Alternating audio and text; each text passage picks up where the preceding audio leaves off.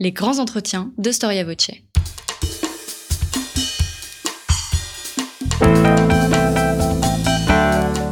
Une émission de la rédaction de Storia Voce.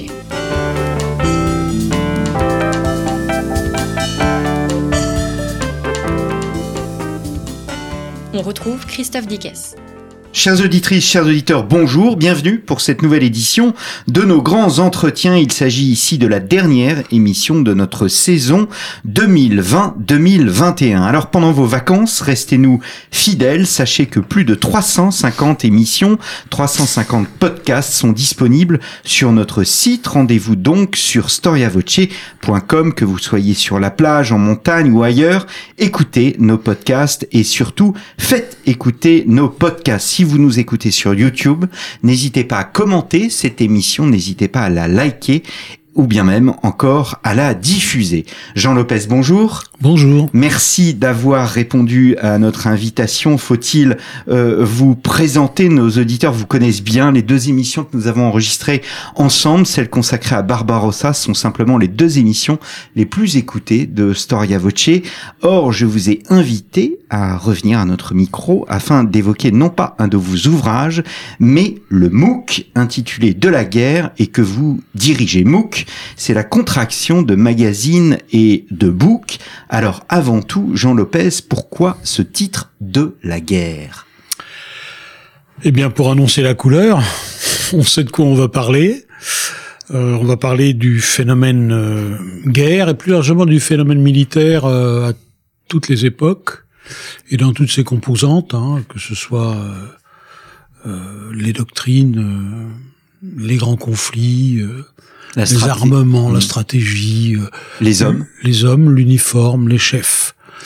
Euh, toutes les questions relatives aux faits guerriers qui malheureusement accompagnent l'espèce humaine euh, depuis au moins 20 000 ans. Mm. Et évidemment, la deuxième référence, les auditeurs l'auront compris, c'est au fameux ouvrage Vom Kriege en allemand, ça sonne mieux en allemand, Kriege, de la guerre, écrit par euh, Clausewitz euh, au début du 19e siècle.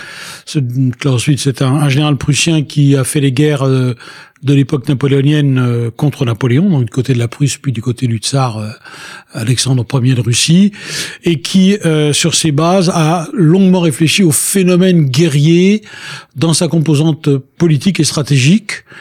Et il nous a semblé que ce penseur inégalé. Hein, il continue toujours à être lu et relu dans toutes les écoles de guerre. Euh, ça revenait à placer sous de d'heureux auspices notre notre entreprise. Alors c'est un mot coédité par votre revue euh, Guerre et Histoire et les éditions Perrin. Oui, parce que euh, il m'a semblé que c'était c'était un beau mariage euh, d'amour et de raison. Euh, je pense que les deux, chacun dans leur domaine, sont euh, les leaders hein, de, de, l'analyse de l'histoire du fait militaire, guerre et histoire dans le monde de la presse, et euh, les éditions Perrin qui, année après année, bâtissent un catalogue tout à fait impressionnant sur ces questions. Hmm. Alors, euh, vous l'avez dit, mais euh, on fustige généralement l'histoire bataille. Or, l'histoire de la guerre est extrêmement riche. On peut être aussi dans l'histoire sociale, dans dans l'histoire euh, économique, dans dans les sciences humaines de manière générale. Absolument. Aujourd'hui, on ne peut plus réduire l'histoire militaire à l'histoire bataille comme il a été de bon ton de le faire en France à une époque. Je, même, vous savez, même l'histoire bataille euh, de grand-papa, elle a eu ses mérites. Euh, elle a permis de poser un certain nombre de bases euh, euh, sur les événements. Alors évidemment, aujourd'hui, on peut plus se contenter de cela. Euh, trop de disciplines annexes de l'histoire sont venues sont venues au rendez-vous pour expliciter le, le fait bataille.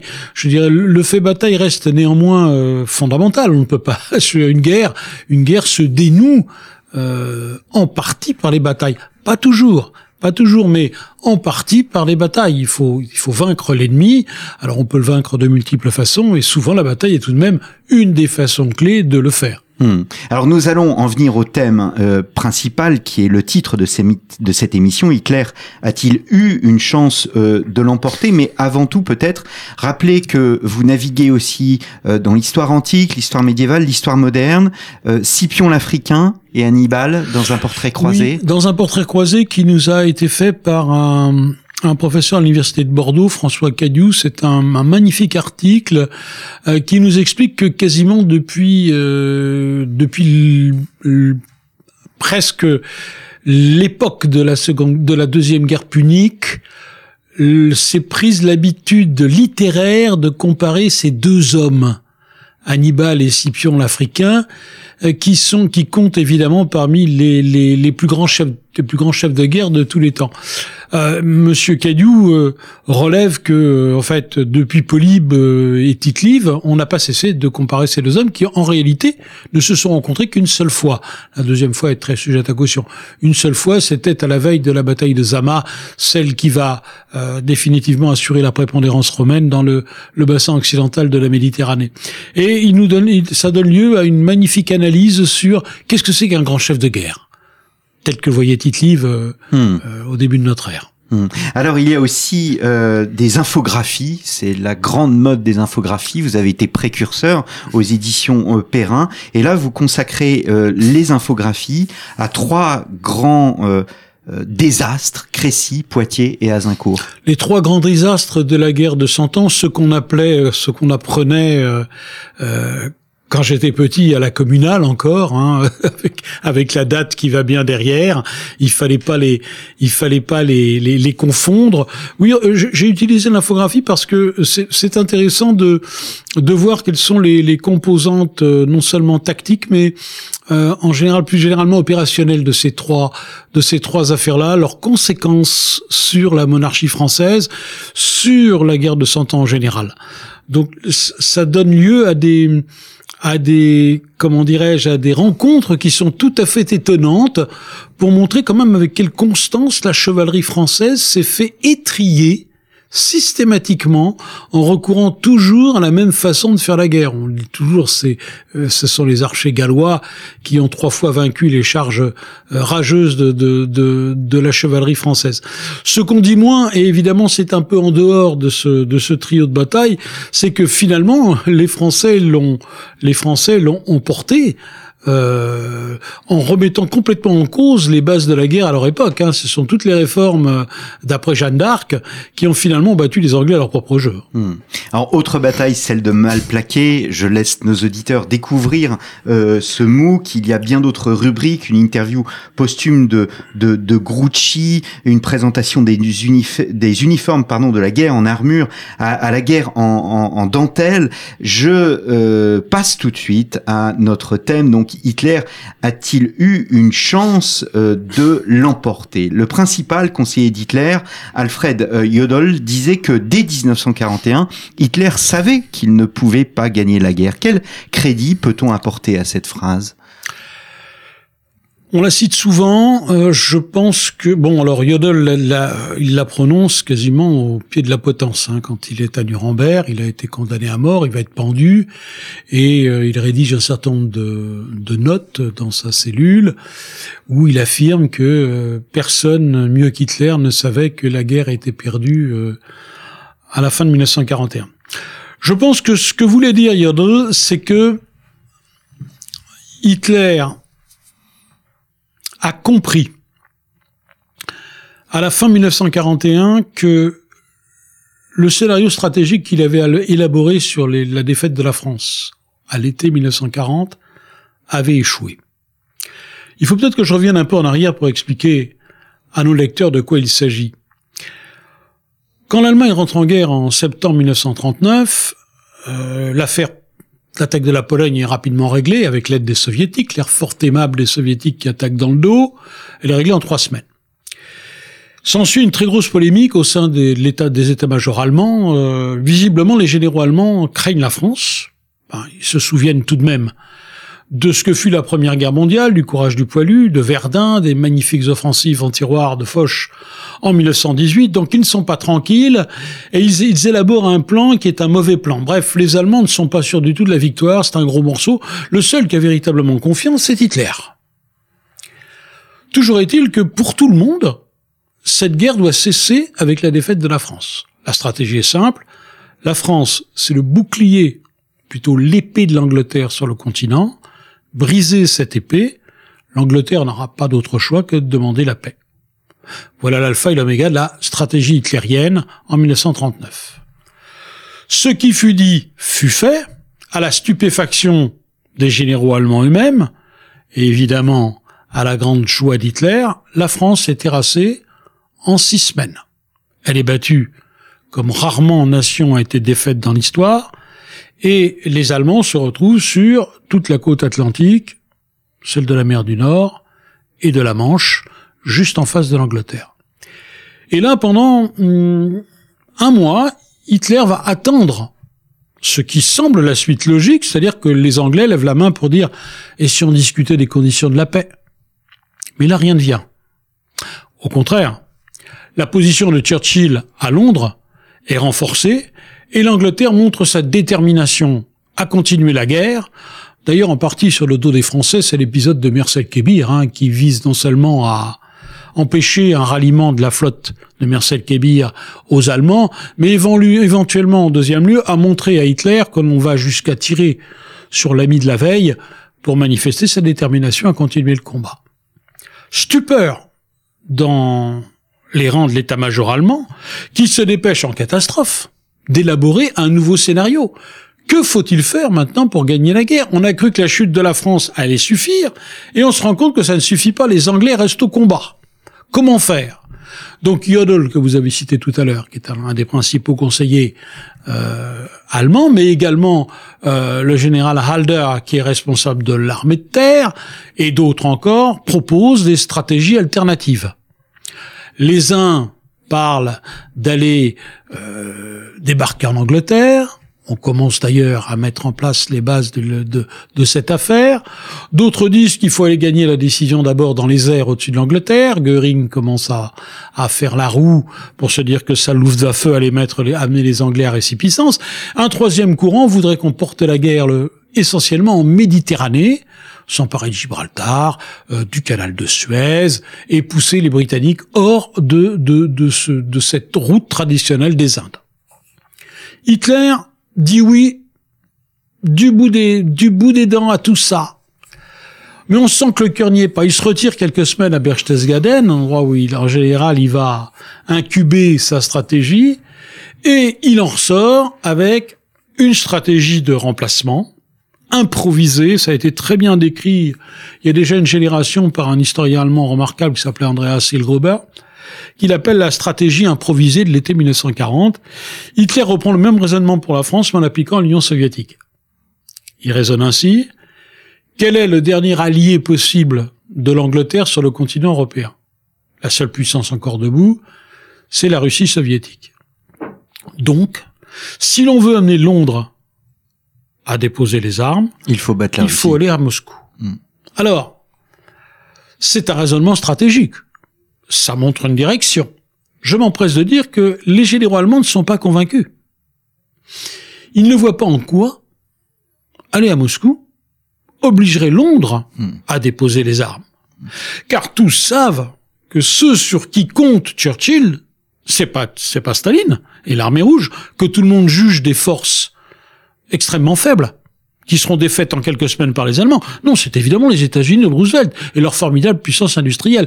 Donc, les chefs allemands ne sont pas convaincus et ils subodorent bien que Hitler veut à Moscou aussi pour des raisons, je dirais, macroéconomiques, s'assurer d'un empire, avec toutes les ressources qui manquent à l'Allemagne, notamment les pétroles, mais aussi les métaux non ferreux, euh, les réserves en charbon immenses de l'Ukraine, et surtout les, les blés s'assurer que l'Allemagne ne mourra pas de faim dans cette guerre-là comme elle l'avait fait dans la précédente.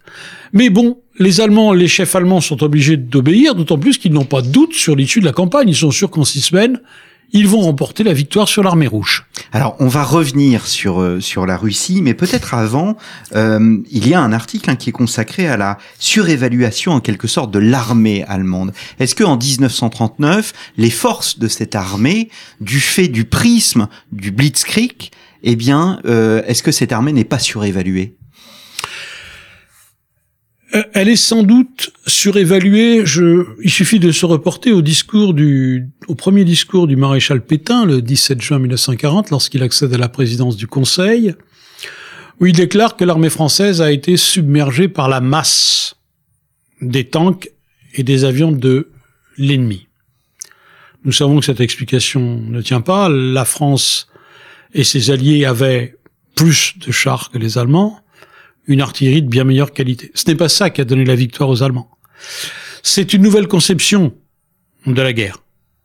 C'est une, une nouvelle conception de l'utilisation de forces mobiles rapides. Et c'est surtout, je dirais, que les Français ont commis toutes les erreurs que les Allemands pouvaient espérer, et même au-delà. On ne dira jamais à quel point la stratégie méditée longuement par le général Gamelin est responsable du désastre français. Dans quelques semaines va sortir une très bonne biographie du général Gamelin par euh, un excellent historien de l'armée française de l'entre-deux-guerres, Monsieur Schiavon, euh, qui va, je crois qu'il méritera d'être médité parce qu'on voit à quel point Gamelin porte une responsabilité écrasante dans le désastre. Il a fait tout ce qu'il ne fallait pas faire. Les Allemands n'en demandaient pas tant. Ils avaient un outil affûté. Ils n'avaient pas du tout un outil impressionnant.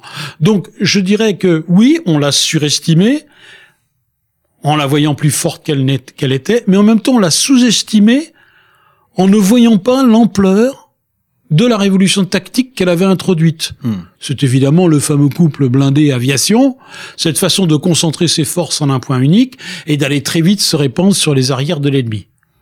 Ça, c'est quand même quelque chose de neuf. Les Anglais en ont fait la cruelle expérience, les Yougoslaves, les Grecs, peu de temps après feront la même, auront la même déconvenue, les Soviétiques dans la première année également. Il y a donc du du solide et du neuf dans cette armée allemande, mais il y a aussi des pesanteurs, des pesanteurs et une certaine vétusté. 80% euh, des divisions vont à pied pratiquement comme en 1914. L'armée compte autant sur le, cheval que sur le, moteur à explosion. Elle n'a pas suffisamment d'aviation.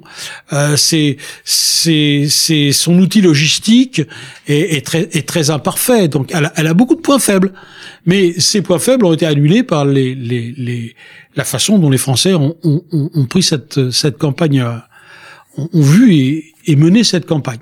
Il n'empêche que du côté allemand, il y a une espèce d'ivresse qui s'empare du fait d'avoir battu la France en six semaines avec seulement 45 000 tués, là où le Kaiser, pendant la, Première Guerre mondiale, avec plus d'un million et demi de tués sur le front français, n'est arrivé à rien. Hitler, en six semaines, est arrivé, il a, il a tenu cette promesse qui semblait insensée à tout le monde, celle de terrasser l'armée française comme ça d'une pichenette. C'est d'ailleurs à ce moment-là que Keitel lance l'idée qu'il est le plus grand capitaine de tous les temps. Donc Hitler, visible, commence effectivement à décoller un petit peu dans le ciel de sa gloire, et euh, les généraux allemands commencent à se dire on a on a, on a en Hitler peut-être finalement un, le peut-être le plus grand stratège de tous les temps.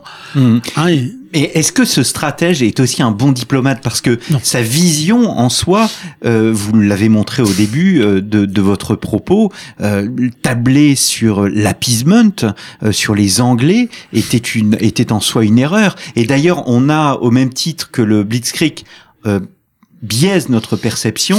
On va dire que Munich et le pacte germano-soviétique biaise aussi la vision, euh, notre vision de la qualité de la diplomatie d'Hitler. Alors, si vous voulez, Hitler n'est pas un diplomate au sens traditionnel. Il a opéré euh, dans, au début des années 30 ce qu'on a appelé une révolution diplomatique, c'est-à-dire qu'il a jeté par-dessus bord tous les usages diplomatiques. Il s'est permis systématiquement de mentir, de ne jamais tenir sa parole, de jouer sur euh, des coups de des coups de en allemand il y a un très beau mot qui dit Wabank-Spiel. On c'est jouer à la roulette. Hitler en permanence met tout sur le tapis. On a on a dit souvent que si Staline était un joueur d'échecs, Hitler était un joueur à la roulette. Mais c'est exactement ça. À chaque fois, il remet toute sa mise sur le tapis. Il parie sur le fait que ses adversaires n'auront pas le courage d'entrer en guerre. Ça a marché en 36, quand il a militarisé la Rhénanie. Ça a marché en 38, en mars, quand il annexe l'Autriche. Personne ne part en guerre. On se contente de plates euh, protestations diplomatiques. Ça marche encore à Munich. Sauf qu'à Munich, Hitler voulait vraiment sa guerre contre la Tchécoslovaquie. Il voulait voir si son instrument fonctionnait, et il n'aura pas la guerre parce que Michel Mussolini intervient et lui donne un succès diplomatique qui est l'annexion des Sudètes, succès diplomatique qui va lui-même outrepasser, et c'est là qu'il commet sa première erreur fondamentale, à savoir aller plus loin, alors qu'il a promis aux Anglais qu'il irait pas plus loin, et pénétrer dans les pays tchèques et hmm. annexer, donc établir le fameux protectorat de Bohème-Moravie, donc rentrer à Prague le 15 mars 1939. C'est de là que date la rupture complète avec les Britanniques, qui se rendent compte qu'ils ont été joués. Les apiseurs, à savoir Chamberlain et Halifax, se rendent compte qu'ils ont été totalement floués, qu'Hitler n'est pas un gentleman, qu'il n'a aucune parole, et il mesure évidemment tout à coup la portée, la portée de cette, cette, ce laisser aller euh, depuis, euh, depuis des années et des années. Hmm. De leur croyance. De leur croyance, parce que, en même temps, c'est facile pour nous, évidemment, qui connaissons la fin de l'histoire, de porter des jugements sur cette époque. Mais quel Anglais, quel Français, après les épreuves épouvantables de la Première Guerre mondiale, peut imaginer qu'une nouvelle guerre va se déclencher 20 ans après? Qu'une nouvelle fois la jeunesse, mais aussi ceux qui ont déjà fait la précédente, va être rappelé à nouveau sous les drapeaux. Personne n'imagine une chose pareille. Le pacifisme est une denrée extrêmement courante. Et elle, euh, Chamberlain et Halifax ne sont pas des criminels de penser que c'est une folie, que même Hitler ne peut pas vouloir cette guerre. Aucun des deux n'a lu véritablement Mein Kampf, aucun des deux ne croit aux, déclarations idéologiques d'Hitler. Ils pensent que si l'on donne raisonnablement raison aux Allemands sur leur revendication qui est de rassembler tous les peuples germanophones d'Europe, eh bien, ils repuent, ils s'arrêteront d'eux-mêmes. Sauf qu'il n'en a rien été. Et je dis, le, le premier pas, la première erreur d'Hitler, c'est d'avoir poussé encore une fois son jeu trop loin en annexant la Bohème-Moravie, donc en s'emparant de territoires peuplés non pas d'Allemands, ce que les Anglais auraient pu accepter, encore une fois, mais de Slaves. Et en s'en emparant avec une hostilité visible de toute la population. À ce moment-là, il y a un retournement complet de l'opinion britannique et de la diplomatie britannique qui va se hâter un peu trop vite peut-être, mais enfin, mieux vaut tard que jamais, de donner des garanties à un certain nombre de pays qu'elle estime être menacés euh, par l'expansionnisme d'Hitler, en premier lieu la Pologne et en second lieu la Roumanie. La France, qui euh, n'a plus véritablement de diplomatie indépendante, c'est un des drames de notre pays, elle est à, remorque, à la remorque de sa gouvernante anglaise, la France va emboîter le pas et également donner garantie à la Pologne et à la Roumanie en cas d'une nouvelle d'une nouvelle agression allemande. Hmm. Alors revenons-en à 1940. C'est pour cette raison que, euh, au fond, Churchill, euh, c'est un personnage qui est euh, qui, qui, change tout, qui change toute la, la, la, donne. Il y a une interview dans donc le MOOC de la guerre. L'avènement de Churchill était-il inévitable? Une interview d'Andrew Roberts, qui est l'auteur hein, de la fameuse biographie de Churchill parue aux éditions Perrin en, en, en, 2020. Que nous dit Andrew Roberts? Andrew Roberts nous rappelle à quel point Churchill est un homme isolé. Il est isolé parce que il passe pour un type absolument fantasque, non fiable. Tout le monde se souvient de son fiasco retentissant pendant la Première Guerre mondiale, qui est l'expédition des Dardanelles, qui se terminée par un carnage et une défaite face aux Turcs. Il n'a pas d'amis au sein du Parti conservateur, ou si peu. Il est extraordinairement décrié, et il énerve l'establishment britannique en dénonçant, et il est un des seuls en Grande-Bretagne, l'appétit d'Hitler. Dès 1935, il dénonce la politique d'appeasement. Mais il est quasiment seul à le faire. Cet homme ne pèse rien politiquement face à Halifax, ou face à, euh, à, Chamberlain, qui sont les ténors du parti. La véritable surprise, c'est celle de son accession au pouvoir. C'est quand même un fait assez extraordinaire. Et Roberts nous rappelle que tout s'est joué le 9 mai 1940 à huis clos. Malheureusement, il n'y a pas, on n'a pas les minutes de cette de cette réunion où se trouve là euh, un personnage important de la Chambre, puis, puis euh, Chamberlain, Chamberlain, euh, Halifax et Churchill. Le cabinet Chamberlain a été mis non pas en minorité, mais a obtenu une majorité extrêmement bancale à un vote précédent aux communes. Donc Chamberlain sent qu'il faut élargir. Et il veut un cabinet d'union nationale. Pour ça, il lui faut l'appui des travaillistes. Et lui-même, euh, sachant que les travaillistes ne veulent pas de sa personne, veut s'effacer. Mais à qui donner la responsabilité de Premier ministre? Je rappelle la date, nous sommes le 9 mai 1940. Les Allemands n'ont pas encore attaqué à l'ouest. La grande offensive est du lendemain, du 10 mai. Hmm. Normalement, le pouvoir aurait dû revenir à Halifax, le ministre des Affaires étrangères, qui lui est un ténor du Parti conservateur. Et il s'est passé, il y a eu un moment extraordinaire. Hein, euh, Owens a cette très belle formule, il dit à ce moment-là, on a senti la main de Dieu qui s'est posée sur cette réunion, c'est que Halifax se dégonfle. J'utilise cette expression triviale parce que c'est vraiment ce qui s'est passé. Halifax n'a pas voulu de la place. Il s'est pas senti les épaules.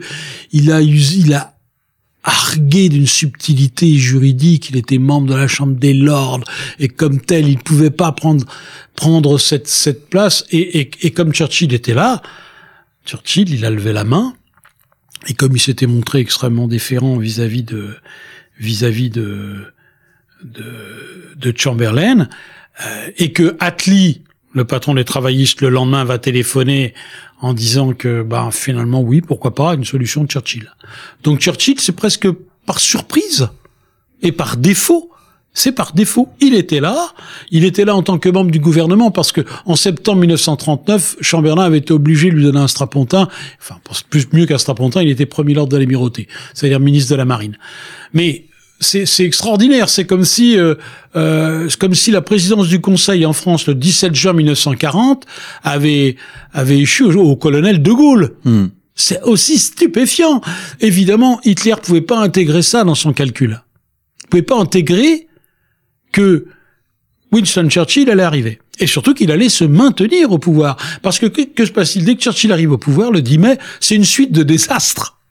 C'est extraordinaire. Alors ce qui est d'autant plus étonnant, c'est que l'opinion publique britannique ne lui en a pas tenu rigueur à lui de ces désastres. Et là, quand même, une preuve de maturité démocratique du peuple britannique. Mais à ses prédécesseurs. ses mm. prédécesseurs qui ont été tenus pour responsables du fait de leur médiocrité politique face à Hitler. C'est extraordinaire.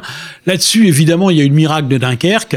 Euh, il a, il a sauvé son, son corps expéditionnaire et il a pu euh, il a pu écarter le 28 mai une tentative indirecte de Halifax de prendre langue avec Mussolini et donc avec Hitler. Là, là aussi, l'histoire à un moment donné est, reposée sur la pointe d'une aiguille puisqu'il y a l'esquisse d'Halifax qui voudrait demander aux Allemands par l'intérieur de Mussolini les conditions de la paix. Mais ça ne se fera pas.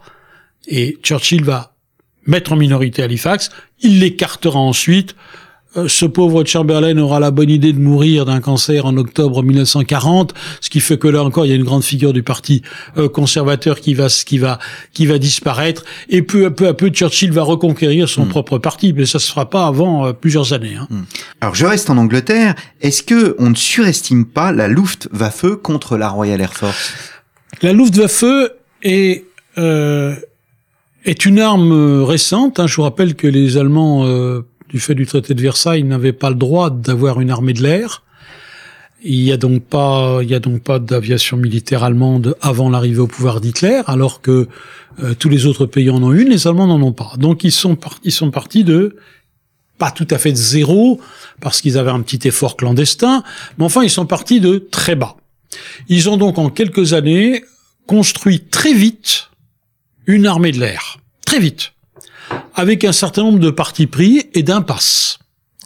Ils ont mis le paquet sur la chasse pour obtenir la suprématie aérienne, ça là aussi ils ont une avance, ils ont une avance conceptuelle dans ce domaine, et sur l'aviation d'appui au sol, celle qui doit appuyer l'effort des chars et de l'infanterie sur le terrain.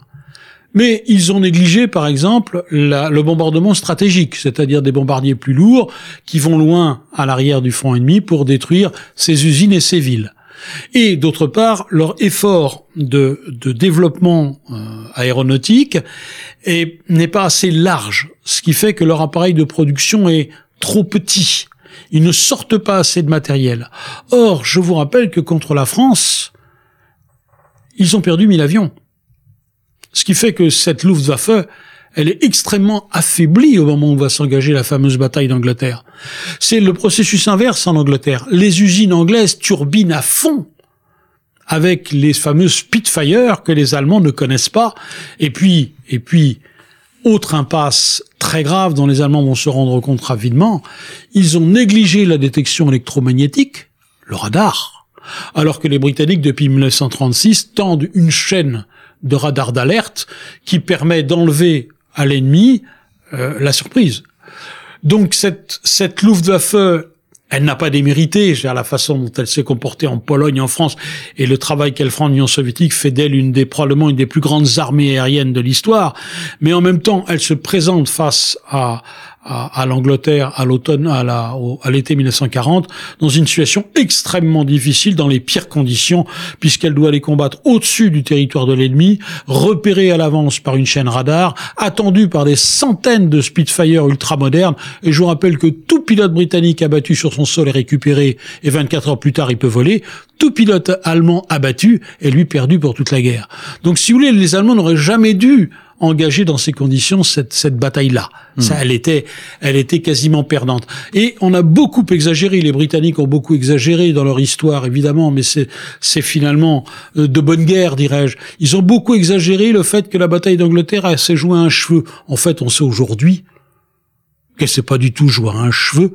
La marge de supériorité de la Royal Air Force n'a fait que ce, que s'accroître avec les semaines qui passaient de, de, de juillet à septembre 1940. Alors je reste du côté euh, des forces alliées. Euh, du côté de l'Uchronie, Vincent Bernard, dans le MOOC, se pose la question de la non-intervention des États-Unis en Europe, en tout cas. Ce qui signifierait, euh, on aurait pu très bien avoir une intervention de matériel, d'armes, d'envoi, oui, de matériel, mais pas d'hommes. la victoire aurait été possible avec cela, simplement? Alors, il faut, faut pas pousser les il faut pas aller trop loin non plus. En réalité, qu'est-ce qui, je, dirais que à partir de l'été 1941, les États-Unis ont déjà un bras entier dans la guerre contre l'Allemagne. Non seulement ils fournissent de grosses quantités de matériel de guerre et de produits stratégiques comme de l'essence d'aviation, mais en outre ils ont prêté des navires de guerre à la Royal Navy. Mais en outre, ils accompagnent avec leurs propres escorteurs les convois de matériel britannique jusqu'au milieu de l'Atlantique, où se trouvent les sous-marins allemands. Et on a un certain nombre de d'incidents graves entre des sous-marins allemands et des navires britanniques. Donc on voit bien que petit à petit, vous avez là, sur ce, au milieu de cet Atlantique, vous avez cette volonté allemande d'étouffer le commerce britannique et cette volonté américaine de maintenir l'Angleterre dans la guerre en lui apportant tout ce dont elle a besoin. Combien de temps est-ce que ce jeu du chat et la souris allait-il durer? Ça, ça, pouvait pas ça pouvait pas durer éternellement. Alors bien sûr, euh, les Japonais, euh, en attaquant Pearl Harbor, ont, ont, ont, tout dénoué. Mais on ne voit pas, honnêtement, on ne voit pas comment les États-Unis auraient pu accepter une défaite complète de la Royal Navy, de la, donc de la Grande-Bretagne, et abandonner l'Atlantique Nord. Hmm. C'est pas possible. On ne voit pas comment, vu l'importance de cette zone, de cette zone pour eux, de même que pour le, le Pacifique de l'autre côté, on ne les voit pas pas pour rien qu'ils ont une navire des deux océans tout de même. C'est quand même le, le, pays qui, mais, qui veut maîtriser ces deux, ces deux façades, façade atlantique et, façade pacifique. D'un point de vue géopolitique, ça n'est pas pensable. Donc peut-être qu'ils seraient rentrés un peu plus tard dans la guerre, mais de toute façon, il est évident qu'ils y seraient rentrés. Hmm. Alors vous avez consacré une énorme, une énorme somme à Barbarossa, donc euh, peut-être en quelques mots, euh, peut-on dire que Hitler a perdu la guerre en Russie? Je dis perdu la guerre. C'est encore un tout petit peu trop pour le dire. Ce qu'on peut, ce qu'on peut estimer, c'est que son plan stratégique, esquissé dans la hâte à l'été 1940, a échoué. Son, il, voulait battre la Russie en quelques mois, démobiliser en partie, enfin donc, battre la Russie, ça voulait dire détruire l'armée rouge. Ça voulait dire éliminer le régime des soviets, le repousser au-delà de l'Oural et se consacrer à l'exploitation de, des richesses soviétiques. Ce qui lui aurait permis de démobiliser la moitié de son armée, de renvoyer les ouvriers dans les usines et de préparer la grande explication avec les anglo-saxons, car, ne l'oublions jamais, cette guerre a un troisième round pour Hitler, même s'il avait combattu l'Union soviétique, c'était le grand règlement de compte avec les États-Unis et la Grande-Bretagne. Mais pour battre ces deux puissances, il faut une aviation et une marine extrêmement puissante que l'Allemagne n'a pas. Donc il est indispensable dans ce contexte d'abattre très vite la Russie pour démobiliser une partie de l'armée, gonfler l'appareil de production, utiliser les matériaux stratégiques disponibles en Union soviétique et commencer à bâtir la flotte aérienne et navale dont l'Allemagne a besoin pour dominer une partie de l'hémisphère nord. Ça, ça échoue. La contre-attaque soviétique du 6 décembre 1941 sous les murs de Moscou, l'épuisement total de la Wehrmacht oblige Hitler à penser à une seconde campagne, ce qu'il n'avait jamais envisagé avant. Il pense donc qu'en 42, il a encore une chance, son calcul est le suivant. En 42, j'ai, il me reste une chance d'abattre l'Union soviétique, tout au moins de lui enlever la ressource essentielle qui permet de paralyser son effort de guerre, le pétrole de Bakou. Donc on voit la, la campagne de 42, celle qui finit à Stalingrad, elle est déjà en germe à la fin 41.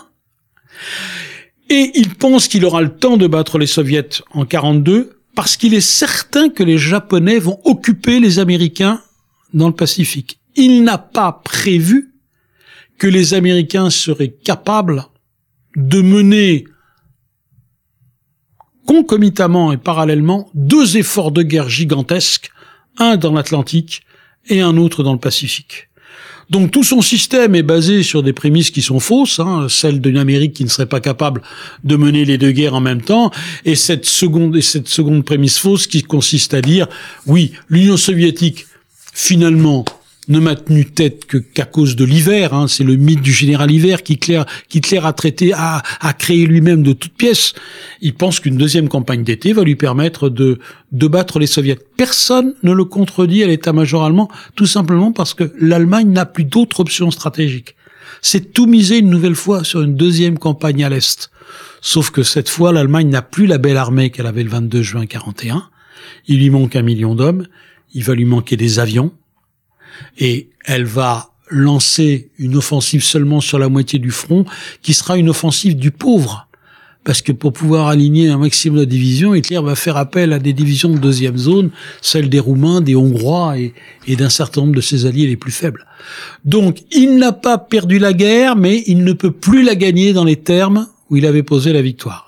La messe est dite en 1943 alors? La messe est dite, euh, pour moi la messe est dite au tournant 42, à la fin 42. Hmm. Elle est définitivement dite, c'est-à-dire, ce que j'entends par la messe est dite, ça veut dire que l'Allemagne ne peut même plus arriver à un pat. Elle est, elle va vers une, une défaite totale. Donc Hitler a-t-il eu une chance de l'emporter? Il avait cette chance au fond jusqu'en 1942. Il a eu une chance une, alors, il avait une petite chance d'éviter la défaite jusqu'en 42. Il avait une chance de gagner, à mon avis encore euh, très mince, si Churchill avait été renversé ou si Churchill n'avait pas été nommé, si euh, si on peut faire des uchronies, mais ça n'a pas beaucoup de sens en histoire et on va vite arriver à des contradictions. Euh, si vous voulez savoir le fond de ma pensée, je, je pense que l'Allemagne, dès le départ, a une, Hitler en l'occurrence, a une stratégie totalement insensée, qu'elle a les yeux bien plus gros que le ventre et qu'on n'a jamais été en mesure de gagner, de gagner cette guerre-là. Hmm. Ça n'est pas possible. C'est l'ubris. Ah oui, c'est vraiment l'ubris comme on en a rarement vu dans l'histoire de l'humanité. C'est pour ça que cette guerre continue tellement à fasciner. et l'objet de cette fascination, c'est que les Allemands voient bien qu'ils sont perdus dès le début 43, et pourtant ils vont continuer jusqu'à la fin. C'est ce qui parfois les rend un peu effrayants. Ils ne se jamais vaincu. Eh bien, merci beaucoup, euh, Jean Lopez, d'être venu à notre micro. Peut-être un dernier mot, parce que vous venez euh, de diriger un petit ouvrage paru chez Tempus, 200 questions, 200 réponses sur la Seconde Guerre mondiale. D'où viennent ces 200 questions? Ce sont les lecteurs de guerre et histoire qui, sur les dix années écoulées, nous ont posé euh, toutes les questions parfois un peu curieuses qui leur viennent à l'esprit sur le grand conflit. Et nous nous sommes efforcés, avec un grand sérieux, euh, en interrogeant les meilleurs historiens, de répondre à ces questions. Donc ça donne ce petit livre euh, euh, très vif, avec des entrées tout à fait surprenantes à des questions que tout le monde s'est posé un jour sur tel ou tel aspect. Alors ça va dans toutes les directions, hein, vraiment. Je prends au hasard, pourquoi l'Allemagne envahit-elle l'URSS au lieu de concentrer ses forces en Afrique en 1941 Par exemple. Hmm. Eh bien, merci beaucoup. Donc, de la guerre, Hitler a-t-il eu une chance de l'emporter euh, Une coédition Guerre et Histoire et édition Perrin au prix de 16 euros? Vous pouvez le trouver, je crois, jusqu'à la fin juillet dans euh, dans tous les, vos marchands de journaux, en fait. Et après, vous pouvez euh, le commander ou bien le trouver euh, en librairie. 200 questions, 200 réponses sur la Seconde Guerre mondiale, paru aux éditions Tempus, la, la collection de poche des éditions Perrin. Il me reste à vous saluer, chers auditeurs, chères auditrices, pour votre fidélité. Profitez de vos vacances pour écouter donc toutes les émissions que vous n'avez pas pu découvrir jusqu'à présent. Je vous donne rendez-vous le 30 août avec beaucoup de nouveautés. Bel été et très bonnes vacances à vous. Merci.